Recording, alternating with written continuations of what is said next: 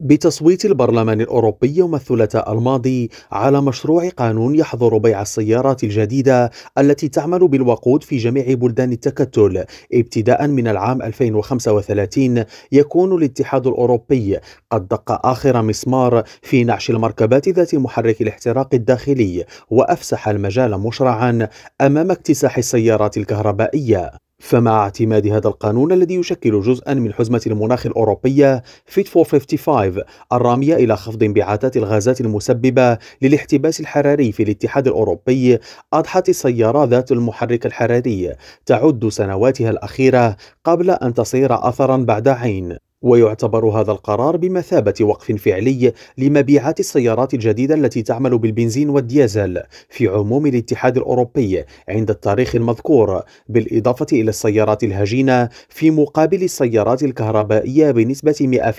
100% وبالنسبة للمؤيدين فإن هذا النص التشريعي سيمنح مصنعي السيارات الأوروبيين برنامجا زمنيا واضحا يتيح لهم الانتقال تدريجيا نحو إنتاج السيارات الكهربائية غير المحدثة للانبعاثات. أما معارضوه وأغلبهم من النواب المحافظين في البرلمان الأوروبي فيرون أن قطاع إنتاج السيارات في أوروبا لا يزال غير مؤهل للاستغناء الكلي عن العربات ذات محرك الاحتراق الداخلي معتبرين أن آلاف الوظائف التي يوفرها القطاع باتت في مهب الريح بفعل هذا القرار. إبراهيم الجمالي ريم راديو بروكسل.